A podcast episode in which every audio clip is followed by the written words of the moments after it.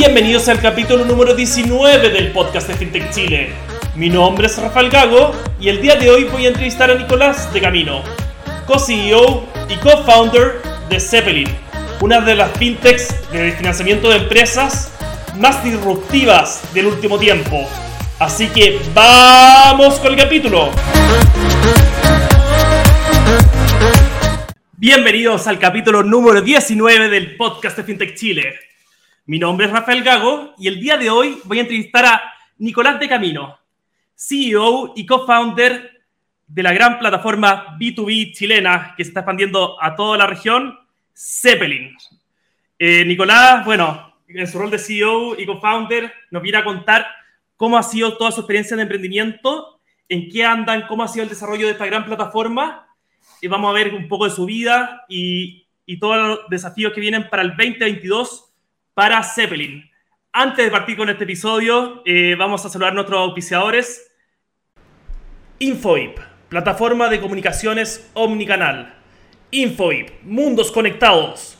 Construye relaciones significativas con los clientes en cualquier canal. Genera una mayor participación del cliente con comunicaciones seguras y personalizadas a través de SMS, RCS, correo electrónico, voz, WhatsApp y mucho, mucho más. Así que muchas gracias a todo el equipo de Infobip. Y eh, bueno, acá bienvenido eh, Nico al capítulo. Es un gusto tenerte acá. Eh, quería saber si nos podías contar un poco sobre cómo ha sido tu historia profesional. bueno, ahí estuve viendo, estudiando un poco para el episodio, que saliste de Ingeniería Comercial en la Católica. Quería ver si nos podías contar un poco cómo ha sido este viaje de pasar eh, estos 10 años que te tocó trabajar en, en BTG actual hasta llegar a Zeppelin. ¿Cómo ha sido eh, estos últimos 10 años de tu carrera?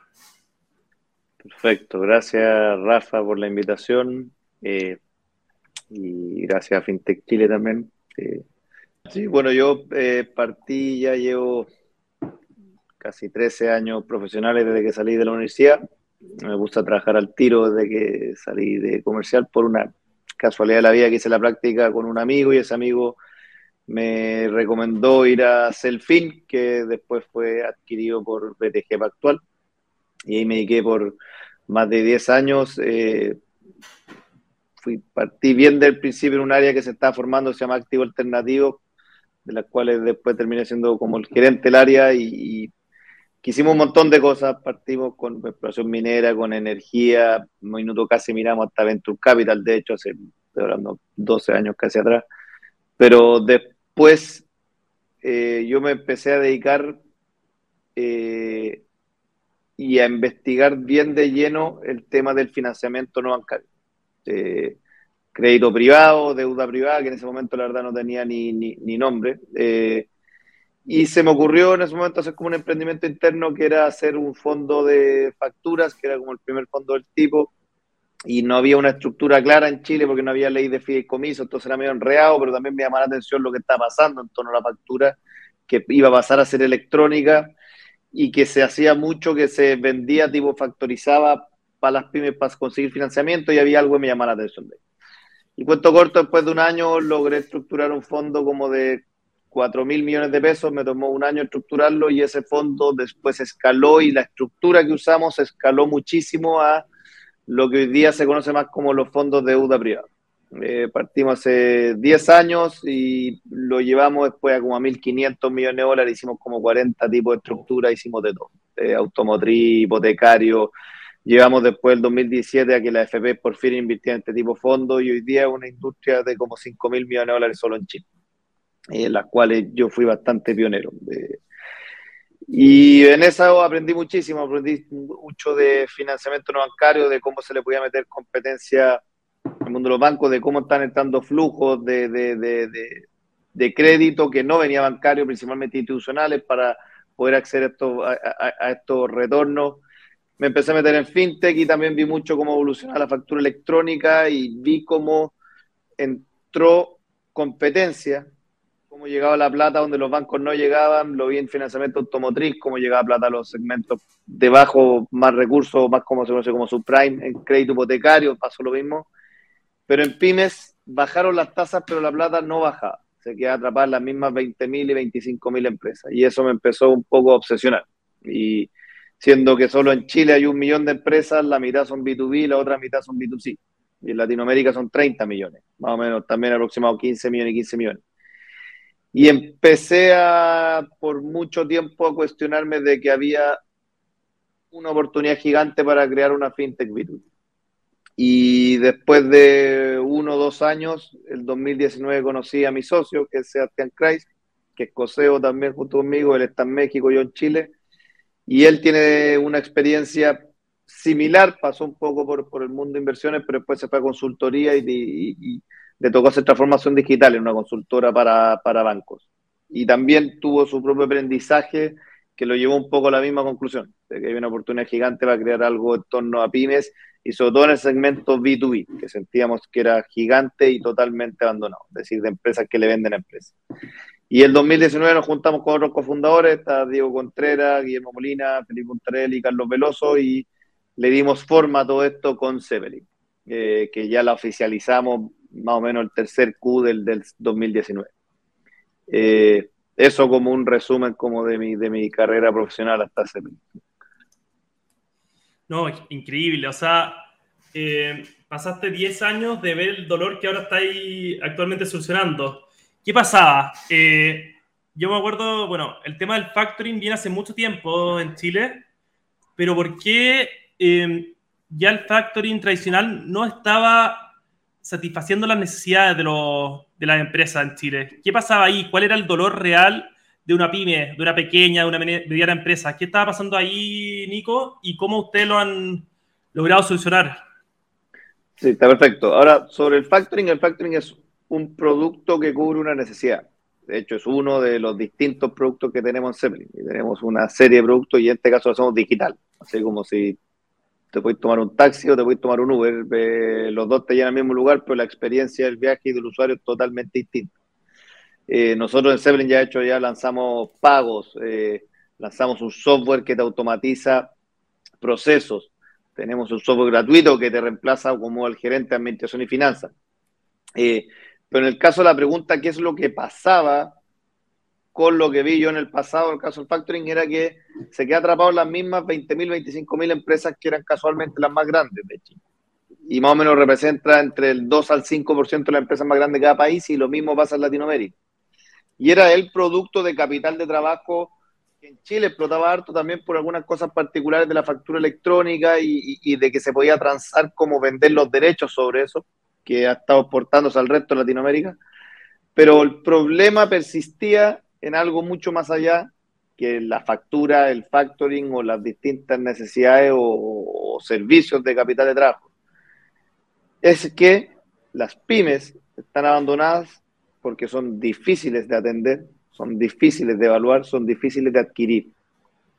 Y nosotros, con todo lo que se está generando en torno a la factura electrónica y, a la infraestructura mucho más profundo que se está formando en torno a esto, primero Chile siendo pionero y después exportado al resto de Latinoamérica y hoy día está en hartas partes del mundo y eso es bien interesante para la producción que vamos a hacer, nos dimos cuenta que podíamos conectarnos a miles y cientos de miles de empresas, podíamos evaluarlas de manera más automatizada, podíamos adquirirlas de manera masiva y a bajo costo.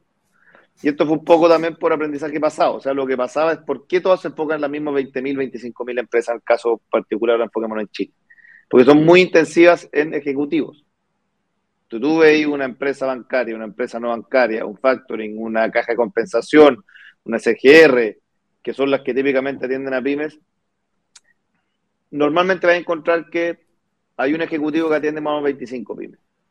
Y que normalmente ese ejecutivo representa, o ese grupo ejecutivo representan hasta la mitad de los ingresos de esa empresa. Son súper intensivos en ejecutivos, que esos ejecutivos, como cobran comisiones, van a las empresas más grandes. Y esto es algo estructural, que está en Chile, que está en Latinoamérica y que en gran parte está en el resto del mundo.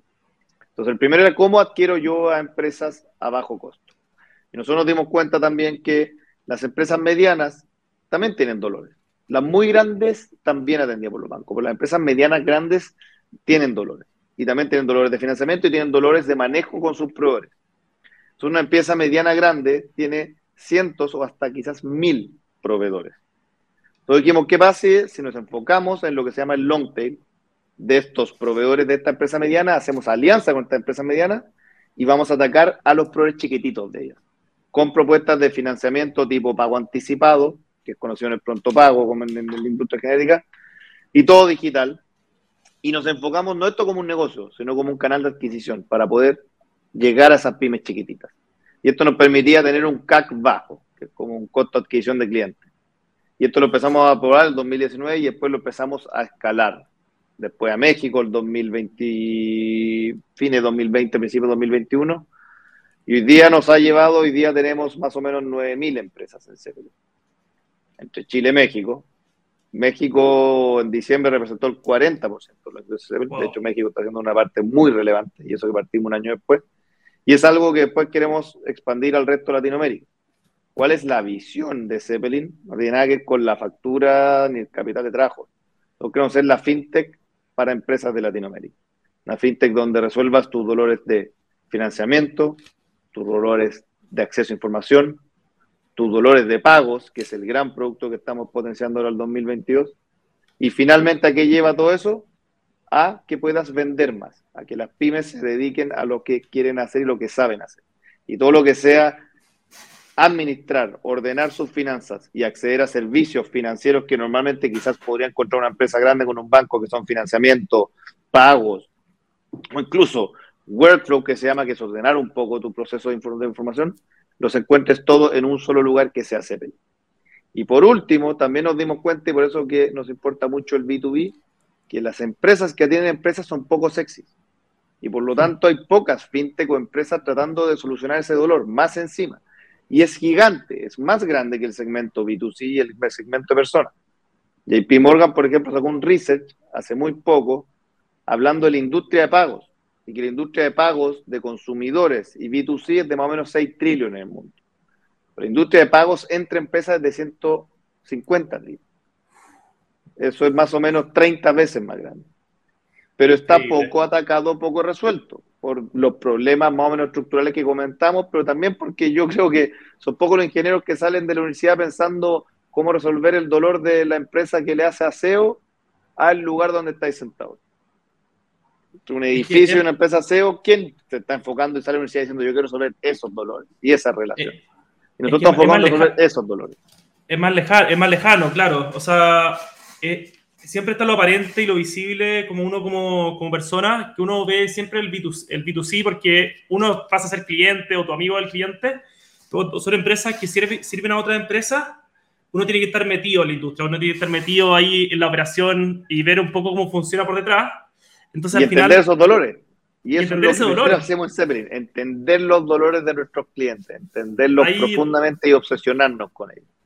Ahí primer tip entonces de Nico para todos los emprendedores que nos están escuchando, entender la necesidad del cliente y meterse eh, dentro, de, dentro de ellos. Yo creo que acá cualquier pyme, cualquier pequeña, mediana empresa entiende perfectamente el dolor, ¿no? Como, como de... Entiende sus dolores, pero no entiende cómo resolverlo. Claro, o sea, o sea, a mí pasa, yo vengo bueno, de una gerencia de finanzas y, y, teníamos muy buenos productos financieros, pero teníamos de todo como para poder eh, financiar la empresa pero claramente había toda una parte del mercado, como tú bien decías, que estaba subbancarizado, que al final no tenía lo mejor, los mismos productos para poder manejar su financiamiento, para poder manejar su caja, para poder manejar su liquidez. Y, es buenísimo que eso se pueda hacer y como tú mismo lo decís, con un CAC o con un costo de adquisición mucho menor. Y ahí, ¿cómo ha sido la experiencia? Porque pasamos de un, de un dolor que ya está súper identificado, pero ¿cómo ha sido la experiencia acá de los de las pequeñas y medianas empresas que usan Zeppelin? Según, por lo menos, nuestro NPS es muy buena. de hecho, lo estamos revisando este trimestre ya está en 90, que es un muy buen NPS. Yo creo que el, lo que hemos identificado nosotros primero, y esto se lo explicamos a veces los, los, como los, los fondos VC estadounidenses o gringos, es que en Latinoamérica, y sobre todo en relación a pymes, el acceso a financiamiento es todavía el primer dolor. Y nosotros también decimos que el segundo, es realmente un dolor profundo en las empresas chicas. Eh, después de eso tratamos los otros dolores que son súper importantes para nosotros, que es el acceso a información, a ordenar la información, el acceso a poder pagar las obligaciones, que es algo que nos está enfocando mucho. Y obviamente el sueño de todos es después poder vender más.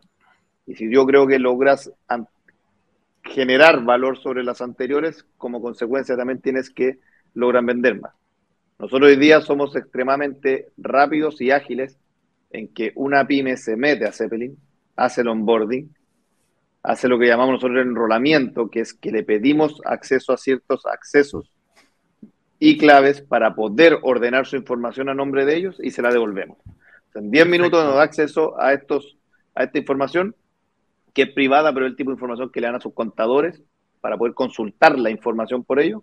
Nosotros hacemos la analogía como cuando te abrís una cuenta en Uber que ponís la clave de tu tarjeta de crédito, bueno, aquí es más o menos similar.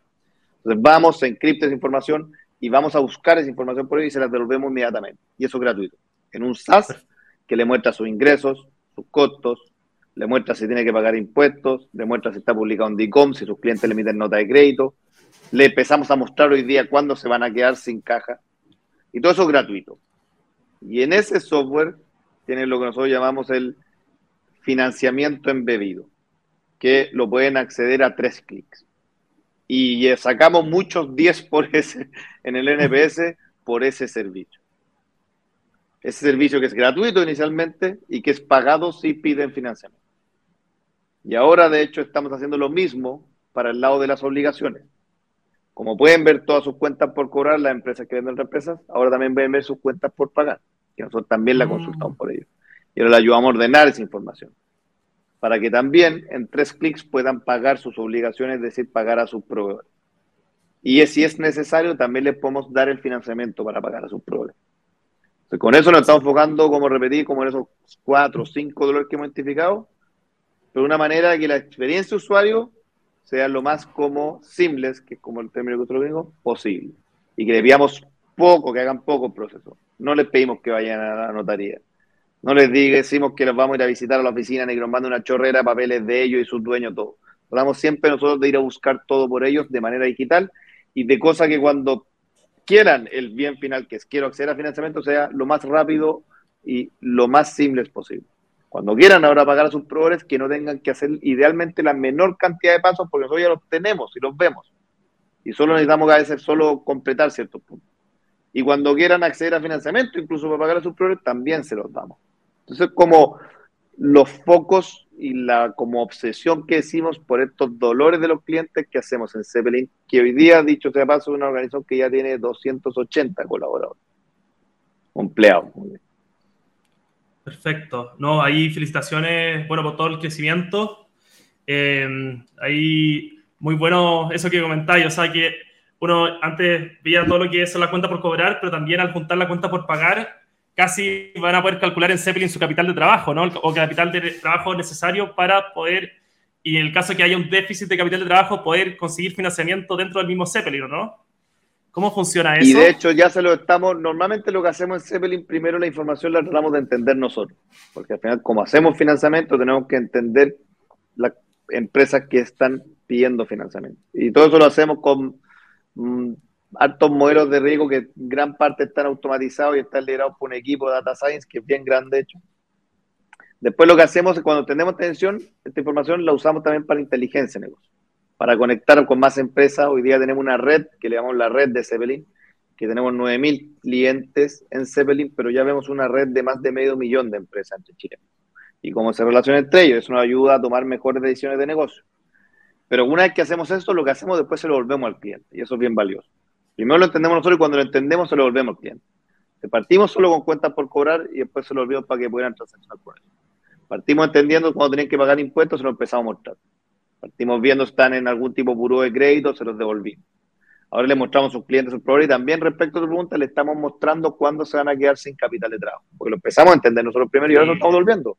Y es gratuito, le decimos, ojo, y cada vez, obviamente, estos modelos van aprendiendo, se va haciendo más certero. Y la verdad que cuando hablamos con los clientes dicen, chuta, tenéis razón, me voy a quedar sin plata. Esas son más o menos las cosas que vamos trabajando y construyendo como en distintas etapas en serio. Increíble. O sea, van a ser la, son la herramienta del CFO, del CFO del futuro, ¿no? Como al final es... de hecho, el SaaS le decimos nosotros que es un CFO SaaS, que para los que, claro, son menos, menos Spanglish ahí, como el gerente de administración en un software gratuito ahí, gerente de administración y finanzas. Qué entretenido, qué entretenido. O sea, a mí me gustaría algún día ver el, eh, cómo funciona la plataforma por detrás, ahí hacer una pequeña... Feliz de hacer una demo, lo, lo, lo, hacemos harto, sé que en otro minuto feliz. Ahí feliz ahí que me Nico, que me un poco cómo funciona. Y cuéntanos, Nico, bueno, aparte de haber estudiado comercial, de haber trabajado en BTG actual, de ahora estar de CEO de Zeppelin, ¿qué te gusta quizá con el poco tiempo libre que me imagino que tenéis, ¿qué te gusta hacer aparte con el tiempo libre? ¿Algún hobby? Eh, me gusta hacer deporte, me gusta practicar surf, jugar tenis. Y ahora, bueno, siempre me ha gustado mucho también juntarme los amigos, pero ahora te diría que también pasar tiempo con la familia. Tengo una, mi señora, una niñita de tres años, viene ahora un, uno, una segunda en camino y, y cada vez queda menos tiempo, entonces también trato de aprovechar esos espacios libres, si no es para el deporte, también de, de, aprovechar estar con la familia. Qué buena, no, felicitaciones ahí y que entretenido, harto deporte y harta, harta familia. Oye, ¿y alguna, algún, eh, durante toda tu carrera, porque te tocó trabajar, bueno, eh, prácticamente trabajando y también emprendiendo un poco en lo que fue todos estos fondos de deuda, deuda, ¿cómo se llama? Deuda privada en en BTG actual, en la parte de activos alternativos. Eh, ¿Cuál ha sido tu habilidad como persona o como emprendedor que ha sido transversal? ¿Cuál ha sido, como tú decís, esta habilidad que tengo yo ha sido muy buena para poder desarrollar todo lo que he logrado? Eh, buena pregunta. Eh, no sé si, obviamente va a ser subjetiva, porque es como yo veo y trato de medir mis propios resultados, pero creo que durante los años he aprendido a enfocarme en qué es lo que logra resultados. Eh, soy personalmente creo soy mucho más orientado a resultados que a, la forma y los procesos. Eh, y es algo que también tratamos de aplicar en Zeppelin, de ahora con, con los squads o las células que tengan cada uno sus objetivos súper claros y que los medimos mucho por el resultado de sus objetivos. Eh, creo que en el pasado, todo estando como en mundo de inversiones, a veces, claro, uno ve que no necesariamente mucho tiempo dedicado, horas y esfuerzos a cosas, necesariamente obtiene los resultados. Sobre todo en, están quizás demasiado orientados a lo que eran modelos infinitos y quemar horas metido en el Excel, cuando la verdad es que los resultados estaban afuera del Excel. Eso es algo que también aprendí. También no sé, tú, ¿cómo estás? Tú administré un fondo de exploración minero, me acuerdo que llegaron 170 prospectos y al principio los primeros 100 lo evaluábamos cada uno y me juntaba con cada persona que pensaba que tenía el próximo escondido y le metíamos horas y después mandamos un geólogo y, al final nos damos cuenta que eso no obtenía resultados. Después logramos establecer como un proceso más de framework de rápidamente identificar dónde están los proyectos, si era nuestro interés por los principales atributos que tenían y lo otro era poder llegar a un acuerdo con el dueño de ese proyecto, porque todos como pensar que tener la escondida te decían una vez que te diste toda la vuelta y evaluaste, lo llevaste a comité y lo de un mes, que nunca iba a llegar a un acuerdo con el dueño. Eso como que me di cuenta que haciendo la ingeniería reversa y partir por lo más clave y las cosas que son críticas para que salga el resultado, como tener un preacuerdo, avanzaba mucho más rápido. Y eso creo que lo pude aplicar después, los fondos europeos, por eso hicimos 50 acuerdos, porque rápidamente yo creo que después de practicar mucho, mucho, mucho, lograba rápidamente ver qué tenía y no tenía potencial. Y si teníamos posibilidad de llegar a puerto, teníamos posibilidades de llevar y levantar la plata, y si hacía sentido o no hacía sentido. Y una vez que hacía sentido, meterle harto foco en obtener esos. Y en Zeppelin tratamos de trabajar un poco de la misma forma, bien, bien orientado a resultados.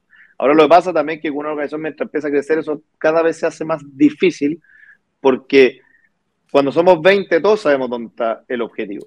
Pero cuando son 300 personas, no todos saben cuáles son sus objetivos. Y eso es lo que empieza ya obviamente a hacerse un poco más complejo, de cómo tener orientados a los equipos, motivados a los equipos, eh, cómo evitar, yo creo que micromanagement, sino que haya cierto mm. empoderamiento. Eh, y eso es un poco los desafíos que empieza a pasar cuando normalmente las organizaciones crecen.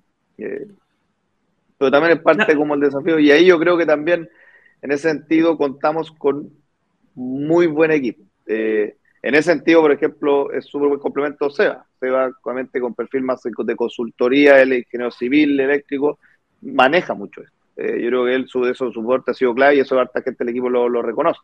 El, como le he dicho, tengo un sobrenombre que es como el B8 Biturbo, porque tiene una capacidad de trabajo impresionante.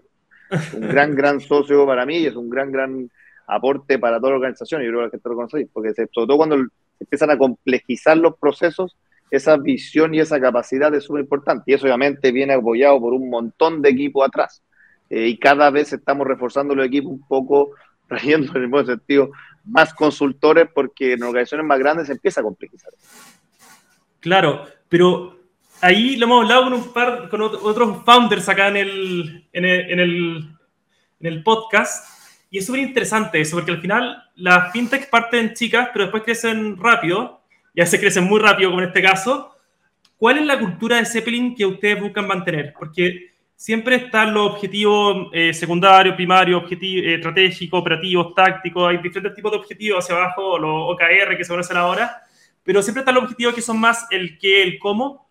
Pero, ¿cuál es el por qué? ¿Cuál es la cultura que traen atrás de Zeppelin? ¿Qué es lo que buscan impregnar desde que partieron hasta que están ahora con 300 empleados y quizás después, en, en poco tiempo, pasan 500 empleados?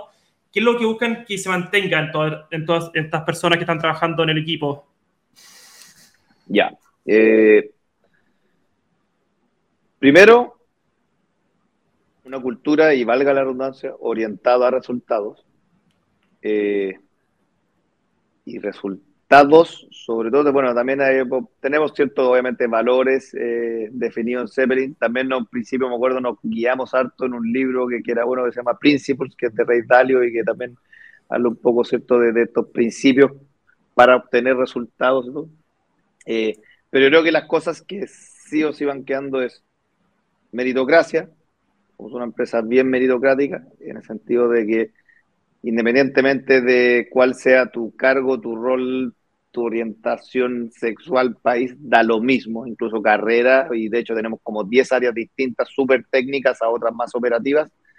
Cualquiera puede ser socio de CEPRE, y así lo hemos hecho. Eh, tenemos siempre contamos una historia de Rafita, que es uno de nuestros casos emblemáticos, pero que partió atendiéndonos porque nos vio comprando computadores MacBook Pro. Eh, y le llamó mucho la atención, esto fue el 2019, y al tiro quiso saltar a Zeppelin, Hoy día Rafita está en México manejando un equipo de 10 personas y es uno de los socios de Zeppelin. Entonces, son cosas que, que, tratamos de no solo decir, sino que realmente implementar. Eh, pensamos en grande y invitamos a pensar en grande de una manera humilde, en el sentido de no creernos el, como que tenemos todo resuelto, ni, ni pensar en ambición por ambición, sino porque de verdad creemos que podemos crear algo importante y que tenga impacto. Y creo que eso transmite, que estamos en verdad y obviamente democratizando algo de verdad, de verdad. Servicios financieros democratizados para pymes. Y eso obviamente puede tener mucho impacto. Y eso creo que mueve también a la gente. Se dan cuenta cuando atendemos una pyme y como podemos ver mucha data y vemos que nunca nadie la había atendido y después nos llega y tenemos el NPS y nos llega, hoy sabéis que llegan estos feedback, me acuerdo uno de, de de Tocopilla, que siempre tenía que agarrar el auto e ir a, a, creo que a Copiapó a firmar y a sacar su, su crédito capital trabajo y ahora lo podía hacer desde la casa, desde el celular y nunca más tuvo que ir a ningún lado y está emocionado, eso llega. Y esos como tipos de, de, valores que tratamos de que perduren y sigan en serio. Y obviamente también para 300 personas se hace un poco más complejo. Y por eso ahora traemos también un equipo que le llamamos de Bitcoin Culture para reforzar eso. Y para eso es importante tener no solo uno, dos o cinco buenos líderes, sino que hoy día hay 30 líderes, para que también las personas que se han ido formando y haciendo y siendo managers hoy día de Zeppelin también eso, porque hoy día manejan sus propios equipos, puedan traspasar esos valores y esa cultura. Eh, y eso es parte, yo creo, también como la parte linda de hacer empresa y de la desafiante. Estas son las partes más desafiantes, creo yo, de cuando uno hace empresa. Eh, no, excelente, ¿no? Y qué bonito que estén haciendo todo este trabajo por mantener esa cultura inicial. Y la verdad es que se nota desde afuera. Yo, como una persona que trabaja en la industria, se nota que ustedes están trabajando por democratizar y, claro, democratizar todo el acceso a los servicios financieros para pequeña y mediana empresa, que antes de este tipo de plataformas no tenían tanto acceso como empresas grandes o gigantes y se le hacía súper, súper complicado la operación financiera de la empresa. Así que muy bueno. Nicolás, nos quedan dos minutos, así que me gustaría, para optimizar ahí el tiempo y, y, orientarnos en el resultado de que nos quedan dos minutos, eh, me gustaría preguntarte cuáles son los objetivos, no más que los objetivos, ¿qué quieren hacer en Zeppelin, tanto en México como en Chile, para este 2022? Para este 2022 queremos profundizar nuestra presencia en México. México es un país gigante, es 10 veces más grande que Chile, Está 10 veces atrasado versus Chile, porque Chile está más avanzado en servicios financieros, entonces eso en términos de oportunidad, de impacto, que es lo que hablamos antes, de lo que podemos lograr como CPL en México puede ser gigante, y de ahí ir por Latinoamérica. Y como producto, vamos a enfocarnos mucho en nuestro producto que hablamos del pago a proveedores, automatización de cuentas por pagar y pago a proveedores con financiamiento, que ahora le vamos a poner el nombre de Payment y así como en el pasado la gente hablaba de factoring, después pasó a factoring digital y nosotros le impusimos el financiamiento directo porque es totalmente distinto el viaje, ahora queremos que payments reemplace a palabras antiguas como confirming, pronto pago, reverse factoring u otros, porque lo vamos a hacer de una manera totalmente digital, automatizada, en que las pymes no van a tener que hacer prácticamente nada una vez hagan el onboarding completo.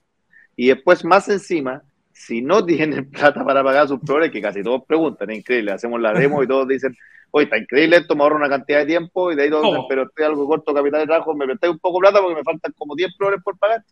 Podemos también y les vamos a prestar el financiamiento para pagarlo. Entonces, esos son más o menos los focos de Zeppelin este 2022. No, eh, excelente. Dale, Nico, dale, dale. No, y creo que logrando eso ya pasamos nuevamente y diría que, existe una buena probabilidad que, que, que, pasado eso ya empezamos a consolidarlo como la principal fintech B2B de Latinoamérica, porque no hay grandes líderes dominantes, a diferencia como si lo hay en consumidores B2C y otros. Consumidores hoy día es Nuan, eh, la fintech de personas y el banco digital más grande del mundo. En B2C es Mercado Libre y hoy día Mercado Pago, que es más importante que Mercado Libre. Pero en B2B no hay una fintech dominante en Latinoamérica. No, excelente. Así que se les viene un 2022 bastante, bastante desafiante.